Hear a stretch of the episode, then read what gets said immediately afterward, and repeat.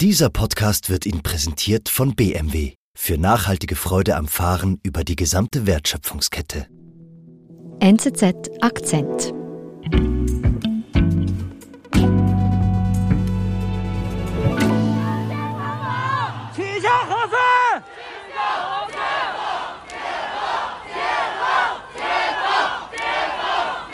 Ja, da hören wir Proteste aus China. Äh, es sind Proteste landesweit über mehrere Tage verteilt. Ganz speziell ist auch, dass sie die Leute nicht nur gegen das sehr harte und willkürliche Corona-Regime demonstrieren oder sich wehren, sondern eigentlich auch so ein bisschen zum ersten Mal seit Jahrzehnten auch gegen die Regierung protestieren. Also es ist außergewöhnlich, was in diesen Tagen geschieht in China, kann man das sagen?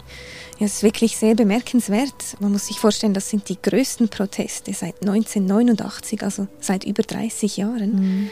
Beobachter haben wirklich nicht damit gerechnet, dass so etwas möglich wäre, denn China unternimmt alles, um solche Massenproteste zu verhindern, insbesondere auch mit sehr starker Zensur.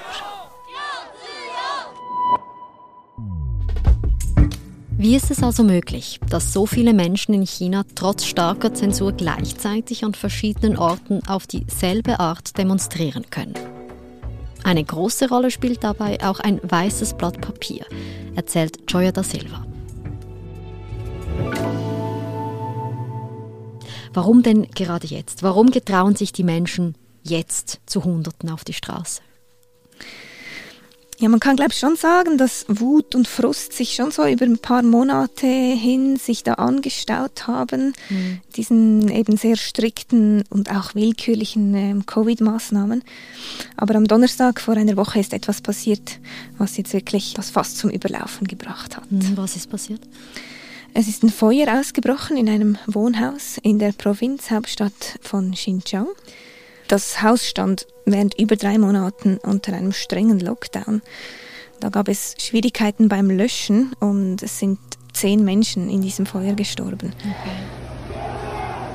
Die Menschen posten dann Videos und Fotos von diesem Feuer auf den sozialen Netzwerken und interpretieren eigentlich auch, dass die strengen Corona-Maßnahmen äh, schuld sind an dieser Tragödie, einfach auch weil sie zeigen, dass oft auch Notausgänge verriegelt wurden, um die Leute halt wirklich unter den Lockdown zu stellen, damit sie wirklich nicht aus ihren Häusern rauskommen. Mhm. Da sind Straßensperren aufgestellt worden von der Regierung, damit die Leute wirklich zu Hause bleiben. Oder? Also die Vermutung liegt halt nahe, dass ohne diese extrem strengen Covid-Maßnahmen das anders gekommen wäre. Mhm. Und solche Videos kursieren also ab Donnerstagabend im Netz in China. Ja, genau. Die Regierung reagiert dann aber schnell darauf und sagt, erstens stimmt alles nicht, also es hat überhaupt nichts mit den Covid-Maßnahmen zu tun mhm. und lässt die Videos dann auch so schnell wie möglich aus dem Internet verschwinden. Da greift die Zensur. Okay. Genau. Und dann? Ja, die Videos haben dann halt schon ein paar Leute gesehen, oder? Also sie versammeln sich dann auch am Freitag es gibt eine Gedenkfeier in der Straße des Hauses. Ähm, die Leute solidarisieren sich. Mhm. Und auch davon werden dann wieder Fotos und Videos online gestellt. Darauf geschehen dann eigentlich im ganzen Land Solidaritätsbekundungen. Es werden Sachen gepostet. Die Leute sind da sehr kreativ, um die Zensur zu umgehen. Also sie posten zum Beispiel ähm, Bilder mit Text drin und überziehen die aber so mit Linien, damit es nicht äh, erkennbar ist für, oder nicht lesbar ist für die Zensursoftware. Mhm. Oder sie repetieren immer wieder das gleiche Wort. Das ist dann zwar nicht ganz klar, was sie meinen, aber man versteht dann schon, dass sie irgendwie da, damit zu tun hat. Zum Beispiel, sie schreiben fünf oder sechs Mal einfach unterstützen, unterstützen, unterstützen, mhm. unterstützen. Okay, also, dass ja, eigentlich ja, klar ja, ist, um was es geht, aber die mhm. Software nicht gerade ein Wort erkennt, das genau. zensiert werden soll. Genau, mhm. sind da sehr kreativ. Was dann am Freitagabend halt immer mehr Leute auch diese Posts Dann sehen, entsteht wirklich eine Flut von Posts in den chinesischen sozialen Netzwerken. Mhm. Dieser Flut kommen dann die Zensoren auch einfach nicht mehr hinterher. Also so schnell sind sie nicht darin, äh, die Inhalte erstens als Protest zu erkennen und dann auch zu löschen. Okay, also es geht eigentlich den Protestierenden darum, einfach so viel Zeit zu gewinnen, damit möglichst viele Leute den Protestpost sehen, bis die Zensur dann greift. Ja, richtig, genau. Bis am Samstagmorgen sind dann aber alle Posts vom Abend dann doch gelöscht eigentlich. Mhm. Es sieht so ein bisschen aus, als hätten da die Zensoren zwischenzeitlich gewonnen. Aber ähm, die Chinesinnen und Chinesen wissen ja schon, wie das läuft einmal mit ihrer Regierung. Bis dahin haben sie dann auch diese Inhalte schon längst auf internationalen Social-Media-Plattformen gepostet. Zum Beispiel auf Twitter. Genau, zum Beispiel auf Twitter, aber auch Instagram und auch Telegram spielt eine Rolle. Darauf haben Zensoren keinen Einfluss. Äh, da greift die Zensur nicht gleich automatisch. Diese Plattformen sind in China aber verboten und man kann sie eigentlich nur erreichen, wenn man mit einem VPN sich mit dem Internet verbindet. Das können vor allem junge und gebildete Chinesinnen und Chinesen, weil VPNs sind in China auch verboten. Also man mhm. braucht da ein bisschen technisches Geschick auch. Was eben auch dafür spricht, dass eigentlich diese Protestaufrufe dann nicht alle erreichen können und trotzdem versuchen die Demonstrierenden ihre Posts sozusagen ins Ausland zu retten. Du sagst, es war am Samstag, wie ist es dann weitergegangen? Ja, das funktioniert dann eigentlich auch. Also die Protestaufrufe, die verbreiten sich dann eigentlich auch im ganzen Land via diese internationalen Plattformen. Und es kommt dann am Samstagabend zu einer großen Demo in Shanghai. Auch davon werden dann wieder Videos und Fotos gemacht und online gestellt, dann auch auf den chinesischen Plattformen. Und dann entsteht so dieses Katz-und-Maus-Spiel, also diese Dynamik zwischen Demonstrierenden und Regierung oder die, die Demonstranten nutzen halt das Zeitfenster, bevor die Zensur greift, um ihre Botschaft zu verbreiten und mhm. die Zensoren versuchen das zu verhindern. Mhm. Und dann am Sonntag gibt es auch Aufrufe für eine Demonstration in Peking. Die Demonstranten posten auf dem chinesischen Twitter-Pendant Weibo, weil sie wissen, dort sehen es schneller mehr Chinesinnen und Chinesen. Mhm. Sie wissen aber auch, dass dort halt die Zensur sehr schnell greift. Sie umgehen dann aber diese Zensur, indem sie auch sehr kreativ aufrufen zu dieser Demonstration. Sie schreiben, bringt Blumen, bringt Papier, bringt Kerzen und posten die Koordinaten und sprich der Ort und die Uhrzeit der Demo. Mhm. Also auch hier, dass die Software nicht gerade irgendwie welche Schlagwörter erkennt, die sie zensieren müsste. Genau. Ähm, was man auch dann jetzt beginnt online oft zu sehen, das sind Posts von leeren weißen Papieren. Okay, warum? Es ist halt sehr schwierig für die Zensursoftware vom Zentralstaat ein weißes Blatt Papier zu zensieren. Und es ist auch sehr symbolisch. Es steht eigentlich dafür, dass die chinesische Regierung keine Meinungsäußerungen zulässt. Irgendwie heißt es ja auch ein bisschen ein leeres Blatt Papier, wir werden auch zum Schweigen gebracht. Mhm. Wir haben keine Stimme. Mhm. Dieses Symbol wurde auch schon 2020 verwendet, und zwar von äh, Demonstrantinnen und Demonstranten in Hongkong. Mhm. Seither ist es ein Symbol eigentlich auch. Und eben auch ein guter Trick, um die Zensur zu umgehen. Also dass man weiß, dieses weiße Blatt Papier steht für diesen Protest und die Zensur greift nicht. Genau, richtig. Es wird dann so zum Symbol dieses Blatt Papier. Am Sonntagabend halten dann sehr viele von den Demonstrantinnen und Demonstranten weiße Blätter in die Luft. Da waren mehrere hundert Menschen an dieser Demonstration in Peking. Sie fordern das Ende dieser Zero-Covid-Policy, also diesem sehr strengen Corona-Regime.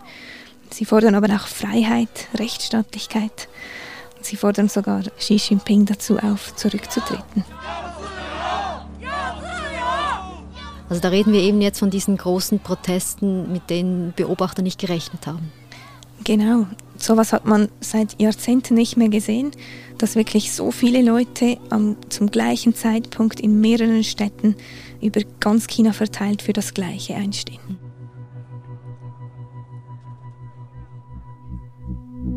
Wir sind gleich zurück.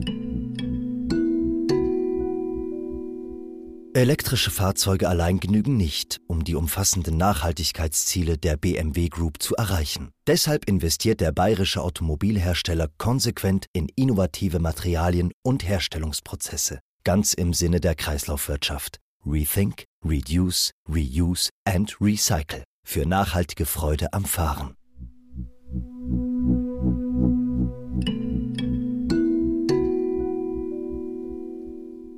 Also eigentlich ein Erfolg für die Demonstrierenden, die seit zwei Tagen auf die Straße können, trotz Zensur, auch online protestieren. Wie ist es dann weitergegangen? Ja, die chinesische Regierung sucht dann halt weiter nach Wegen, wie sie auch internationale Plattformen beeinflussen kann. Und gerade auf Twitter sah man dann einen interessanten Gegenschlag der Regierung. Und zwar haben innerhalb von kürzester Zeit am Sonntag Spam-Videos die Plattform geflutet. Spam-Videos, also was für Videos? Mhm. Also das waren oft so anzügliche Videos, so ein bisschen Escort, Pornografie-mäßig sogar. Mhm. Ich habe da ein gutes Beispiel gefunden von einem Profil, das heißt Marjorie und irgendeine komische Zahlenkombination im Namen. Mhm. Das ist offensichtlich ein Bot. Der war eigentlich still bis am Sonntag, hat er irgendwie keinen einzigen Post gemacht und dann ab Sonntag postet Marjorie im Minutentakt immer das gleiche Video. Das ist eine so leicht bekleidete Frau, die sich so anzüglich mit dem Finger über die Lippen fährt. Sie hat einen extremen Filter auf dem Gesicht. Sie hat sehr, sehr große Augen und sie sieht irgendwie so ein bisschen aus wie in einem Manga.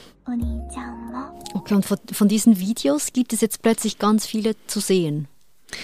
Ja, genau. Diese Videos, die fluten eigentlich Twitter und zwar unter bestimmten Schlagworten. Also wenn man am, am Sonntag zum Beispiel Shanghai auf Twitter eingab mit den chinesischen Schriftzeichen, dann kamen all diese Videos. Die haben dann eigentlich die Videos von den Protesten oder die Fotos von den Protesten total verdrängt. Und wie bei Shanghai ist auch, wenn man nach Peking sucht, muss man sehr, sehr lange nach unten scrollen, bis man Videos von den Protesten sieht. Also da kommen wirklich diese leicht bekleideten Frauen, die verdrängen alle anderen Inhalten. Und das ist die chinesische Regierung, die dahinter steckt? Ja, das ist nicht ganz klar, wer dahinter steckt, aber die Regierung hat halt ein großes Interesse daran, die Koordination der Proteste zu stören, indem sie halt solche Plattformen, auch die internationalen Plattformen zu spammen, wird es halt schwieriger, dass sich die Leute koordinieren und gegenseitig informieren darüber, was passiert in ihrem Land. Und was nützt denn dieser Spam tatsächlich? Also was heißt das für die Protestierenden? Weil die könnten das ja auch durchschauen, oder? Ja, das tun sie ja dann auch, aber Twitter war halt schon auch im Begriff dabei, eine der Plattformen zu werden, auf der sich der chinesische Widerstand auch formieren konnte. Und das wurde jetzt mit diesen Spam-Bots sehr stark erschwert. Also es wird halt umständlicher, oder wenn man ständig extrem weit scrollen muss, mhm. äh, bis man Inhalte findet. Und wie ist es dann weitergegangen, nachdem diese Spam-Aktion begonnen hat, am Sonntag? Ja, nach diesen riesigen Protesten in Peking vom Sonntag gab es dann erneute Aufrufe für Demonstrationen am Montag und am Dienstag. Aber das konnte niemals im gleichen Ausmaß stattfinden. Das hat jetzt nicht nur mit dem Spam zu tun. Man kann schon beobachten, dass die Regierung jetzt da aus der Schockstarre erwacht ist. Da werden Plätze abgesperrt, Polizei ist massiv mehr präsent, die U-Bahnen werden lahmgelegt teilweise. An gewissen Plätzen werden die Lichter gelöscht, sodass es sehr viel schwieriger ist für die Demonstranten, sich zu treffen und zusammenzukommen. Und auch bei der Zensur ist man jetzt einen Schritt weiter.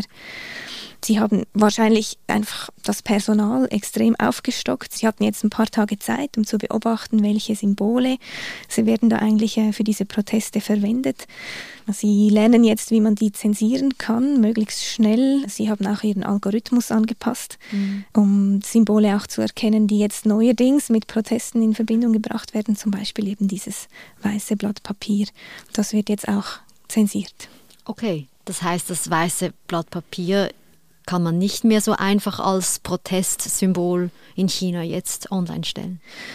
Ja, das stimmt. Das war jetzt das Symbol von diesen großen Demonstrationen am Wochenende, aber das wird jetzt künftig viel schneller auch von den chinesischen sozialen Netzwerken verschwinden. Aber dann bleibt ja eben noch der VPN und die Möglichkeit, eigentlich die Posts ins Ausland zu retten. Ja, genau, das passiert ja auch, oder? Diese Bilder von den Menschen mit diesen Blättern, die kursieren ja auch bei uns. Die VPN-Möglichkeiten, die bleiben theoretisch für die Menschen. Auf der anderen Seite muss man auch sehen, dass jetzt die Polizei massiv mehr kontrolliert. Sie bittet Menschen auf der Straße, ihnen ihr Handy zu geben und, und schauen nach, ob da ein VPN drauf ist. Äh, sie machen auch verstärkt jetzt Kontrollen in Zügen. Muss man sich vorstellen, es ist verboten, einen, einen VPN auf dem Handy zu haben. Oder wenn man da erwischt wird mit so einem drauf, dann wird man festgehalten, bestraft. Da ist man auch dem Willkür dieses Staates ausgesetzt. Das mhm. ist das heißt, es braucht extrem viel Mut, das weiterhin zu machen und, und online allenfalls weiter zu Protesten aufzurufen. Mhm. Trotzdem ist es natürlich so, dass die Chinesinnen und Chinesen neue Wege des Protests finden werden. Oder das zeigen sie ja immer wieder. Ich meine, dieses weiße Blatt Papier, das ist sehr symbolisch und das hat jetzt funktioniert während einem Wochenende. Es ist nicht ausgeschlossen, dass sie einfach das nächste Symbol dann jetzt finden. Schlussendlich kann man ja schon sagen, dass Online-Aktivisten den Zensurbehörden immer einen Schritt voraus sind, indem sie neue Symbole erfinden und kreativ sind.